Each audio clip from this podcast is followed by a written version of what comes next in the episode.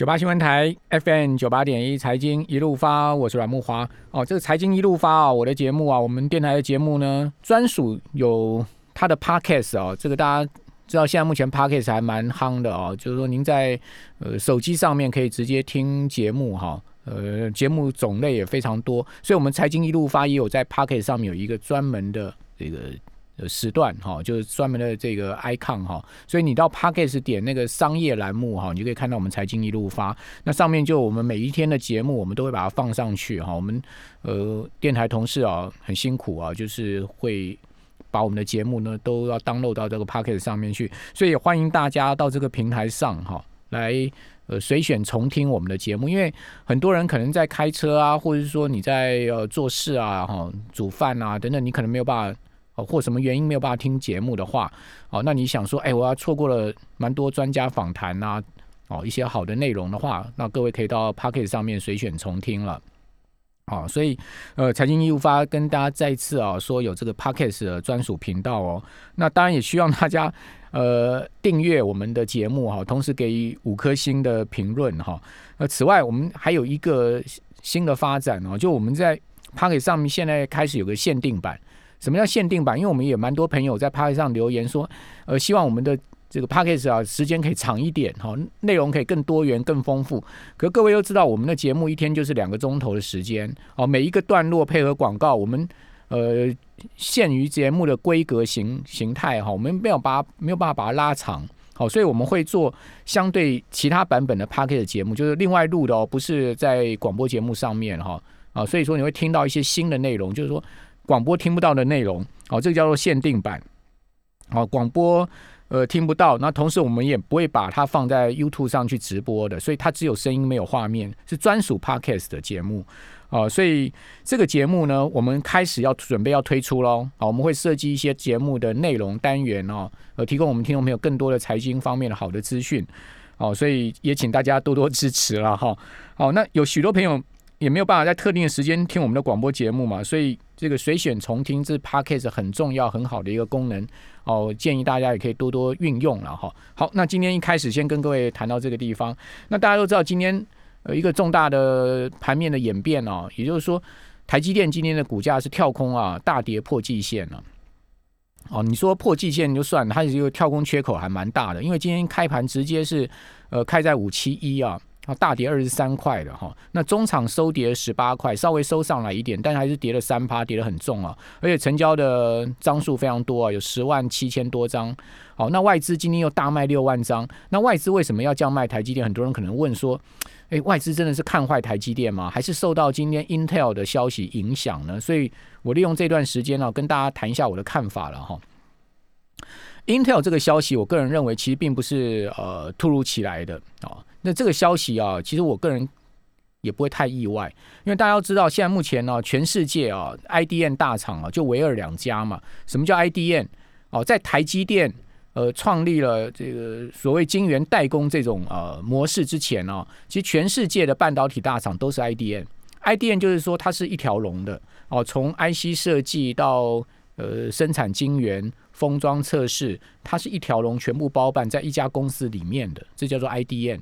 哦，那台积电呢是独创的，就是它把这个整个半导体从设计到生产哦，哦到呃这个产品出来哦，它把它切割开来，切割成呃晶圆代工啊，然后有这个专业的 design house 就 IC 设计公司，乃至于到后面的封装测试等等，哦，这个它把它一条龙切割出来。那在台积电有这样的一个商业模式之前呢，其实全世界都是这个 IDM 模式了。那 IDM 大厂现在啊。呃，只剩下两家了啊！如果我们讲说超级大厂就两家哦，那就是一家三星，一家 Intel 嘛。哦，也就是说，三星还是有它自己的晶圆的生产哈，晶片的设计哦，乃至都要封装测试，包括 Intel 也是这样，其他都没有了，几乎都没有了。那为什么会是几乎都没有？因为这样子 IDN 的生产模式、商业模式啊，其实它问题很多了。哦，这个效率的问题，第二个呢就成本的问题。哦，所以经过台积电、联电啊这种所谓的专业晶圆代工商业模式的冲击之后啊，全世界这些 IDN 大厂纷纷投降了嘛，哦，纷纷弃守了。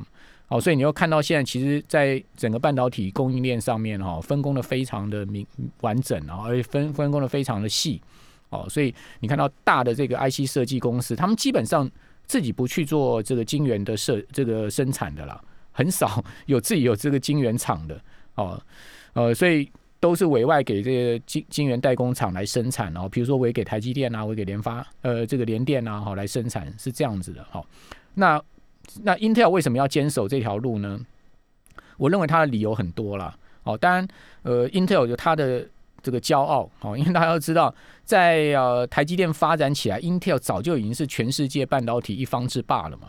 哦，如果你要更早去推到这个一九八零年代、一九九零年代，那时候台积电联电成立那时候，其实一开始这个晶圆代工的模式啊，呃，生意并不好的。好，张忠谋当时他是台积电董事长。哦，同时也是联电董事长，同时也是工研院的这个院长，好，他集三位于于一体啊，哦，可以讲说是执掌了台湾整个半导体发展的这个重任了。哦，那因为台电成立之后啊，生意并不好，所以他压力也很大。哦，怎么办呢？他就找 Intel 当时的 CEO 来台湾访问，哦，同时也请他到家里做客啊，就跟他游说说，哎，你把你一部分的订单交给我来代工了。那 Intel 的 CEO 也欣然同意了，他。应该也是需要一个这个委外代工的了哈，所以说他欣然同意，就把一部分的订单交给台积电。台积电因为这样子生意做起来，所以你说 Intel 至于台积电其实是有很多的帮助的哦。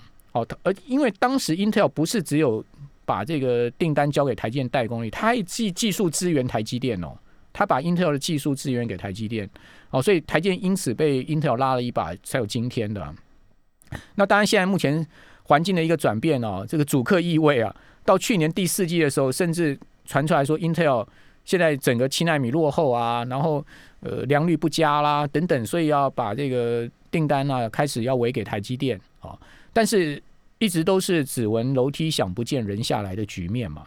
哦，尤其是 Intel 先前的 CEO 被换掉了，换了现在这个技术底出身的这个 CEO 哦，他很强势啊。哦，这个呃 Kissinger 这个人很强势。哦，这个人呢？他技术底出身，然后他一上任之后，新官上任三把火，就大力的要这个改革 Intel，所以你看到 Intel 最近股价是一路扶摇直上哦。你去看 Intel 的股价，虽然美股最近半非常棒，指数是很弱势啊，这个呃整体是往下走，但 Intel 是一路往上哦。哦，台积电反而是是一路往下哦，所以很明显的这个股价有出现一个上升一个下降的情况哦。那他。就否决掉先前要把订单委给台积电这个讯这个消息嘛？就应应该不要讲说否决，因为 Intel 就是没有一直没有这个开口正式啊做这个开口讲这个事情，也正式做这个事情，这一直仅止于传闻而已。好，那 Intel 会不会委给台积电？基本上高阶的制成的单绝对不可能的啦。哦，中低阶有可能，哦，中低阶有可能委给台积电，但高阶为什么不可能？因为 Intel 它一定要保有它自己的技术啊，跟它的所有所有的这些竞争优势啊，那当然是自家人生产的晶片是最安全的嘛。再加上有这个国家安全的考量嘛，各位想想看，美国这么大的国家，如果所有的晶圆、所有的晶片全部要靠海外生产的话，那万一有一个什么风险的话，那它不是一些重要的军工设备的晶片全部会断炊吗？你有没有想过这个问题？好，所以为什么美国要叫台积电到阿里中拿要去设厂，对不对？这个是一个很重要的关键啊。哦，他叫台积电到阿里中拿去设厂，绝非是商业考量，一定是这个所谓的国防啊，或者说高阶伺服器晶片的考量。啊，然后呃日。叫台积电去日本设厂，你你觉得台积电去日本设那个高阶封装厂是日本政府游说吗？我认为不是，我认为后面是美国啦。讲白话一点，是美国的这个压力，好让台积电到日本去设高阶封装厂啊，多少应该有这个因素。我我个人的猜想，好，所以拜登一上台之后，不是马上命令美国各部会啊，那个内阁团队盘点四大产业哦，其中就有晶片嘛。为什么要盘点这四大产？要限期一百天，要把它盘盘点完成。他虽然没有像川普这么赤裸裸的讲说，要是针对呃中国大陆哈，但是大家都看得出来，其实盘点这四大产业，呃，涉及到美国整体的发展，一定是针对美中现在目前的这个竞这个竞争的态势跟壁垒。哦，那大家又看到说，在这一次阿拉斯加的这个会谈，冰天雪地的这个地方，哇，那个场面是极火爆啊！讲实在的，美中已经扯破脸了嘛。我过去可能还在外交台面上面维持一些外交辞令，这次已经完全没有了。哦，就是直接你来我往了，就是真枪实弹了，就是这么一回事。所以这样的一个情况之下，大家就知道说，美中之间的关系其实已经紧张到不行了，紧绷到极点了。哦，那在这样的状况之下，当然你说 Intel 怎么可能没有自己的这个晶圆厂呢？哦，从这个角度就思考。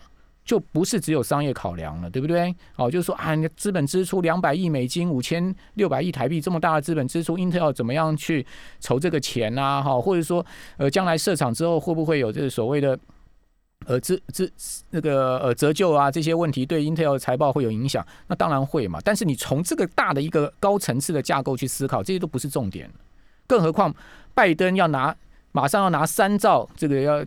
投三兆的这个钱到美国的基础建设上面，他多少拨一些钱在半导体是绝对可能的，哦，所以说这是一个大的宏观环境层层层层面的考量。那至于说 Intel 会不会真的对台积电造成威胁，我个人认为啊，哦，它的威胁性有限了，哦，台积电最近股价下跌，绝非绝对不是 Intel 这件事情单一所造成的。这等一下我们下一段再跟各位来报告。九八新闻台 FM 九八点一财经一路发，我是阮木花。好，我们接续刚刚讲台积电那个问题哦。为什么我们今天要花两段时间谈台积电？因为台积电这个问题蛮复杂的，一段时间我们讲不完，所以我们今天用两段时间来讲。好，那回过头来，我们先来看一下台积电的股价了。好，我们再接续我们刚刚所讲的这个整个呃所谓大宏观层面哈。好，台积电今天呢？呃，股价是破季线哈。如果各位手上有台积电线图，把它调开来看啊，它的季线的位置是在五百九十四块附近哈。今天是直接以跳空缺口的方式跌破季线，这个很少见哦，因为台积电很少见到第一个是这么大的跳空哈，第二个呢也很少见到是用跳空缺口的方式是跌破月季线的状况，所以一定是有这个突发的因素哈，造成台积电股价今天特别疲弱嘛。所以我们刚刚讲。那刺激到今天台积电股价大跌，肯定跟 Intel 这个事情有关了，因为这个就是你唯一的解释是这样子，今天会这样大跌，你唯一解释是这样。好，那现在目前呢，我们看到台建，那你你回过头来说，哎，那台建今天今天这样虽然这样跌，哦，跌了十八块啊，跌了超过三趴，哦，很多手上有台建的人可能觉得压力有一点压力了哈。但凭良心讲，台建今年以来是跌是涨？如果我们看今年以来，从一呃。元月开红盘以来，台建还涨哎，因为去年十二月三十一号台建收盘，就是去年年底台建收盘的股价是五百三十块，再怎么样，它今年还有五百七十六啊，所以你基基本上你是去年第四季买一张股票还赚四万块，那你有你有一张股票赚四万块的话，基本上你应该还经过了除息，最近还除过息啊，这个两块半，所以你应该不会有太大压力嘛。但是问题就是说，如果你是今年才买的人，你可能压力就会比较大一点。为什么？因为它今年。呃，上升坡哦，一路走高到这个一月二十一号，当时盘中最高见到六百七十九哦。如果你是在那一段时间去买的话，你可能现在是套牢或是亏损的状况，你就会压力可能比较大一点。尤其是这一波台积电的下跌啊，它是一个阶梯式的缓跌了，它也不是一个急崩的状况，所以很多人可能就是温水煮青蛙哦，手上有台积电，你也你也你也不会想卖嘛？为什么？因为大家觉得它是一个很好的公司，这也是事实哦。你也不会觉得说，哎，我需要去卖台积电好。短暂套牢小赔，我需要去卖它。可是你会发现，哎，我不卖它，就它越越越赔越多了。这个我的我的净值开始出现负数的情况是越来越明显。那这就是一个比较麻烦的状况。就是我们一般讲，其实股票上常常不怕急跌，它怕缓跌。哦，温水煮青蛙的情况，让你赔的不知不觉的状况。好，那回过头来就是我们讲说，那到底是谁造成这个台建今年这样子的一个下跌哦？其实。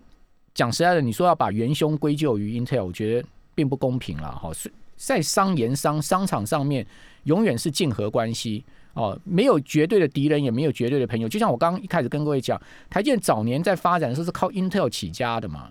那 Intel 现在回过头来，他要自己建晶圆厂，当然是有他自己的这个呃考量，跟他做生意的模式，跟或者说更高层次的思考。更何况 Intel 不是没有晶圆厂。Intel 现在就是有晶圆厂啊，它本来就在自制晶片啊，怎么会没有晶圆厂？只不过它要多建两座晶圆厂在阿里中纳，哦，要投两百亿美金，大概五千六百亿台币。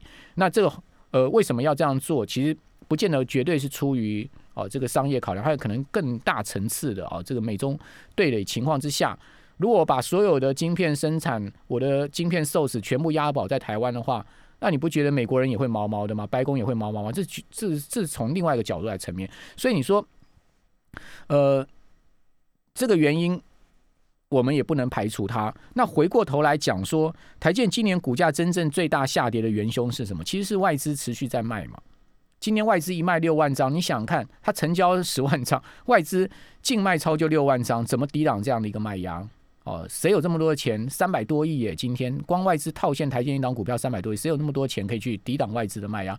所以自然会被它打下来。哈，那我要跟各位报告，外资到底卖多少台积电？如果我们看过去两个交易日，外资卖了六万三千张台建，今天就六万张。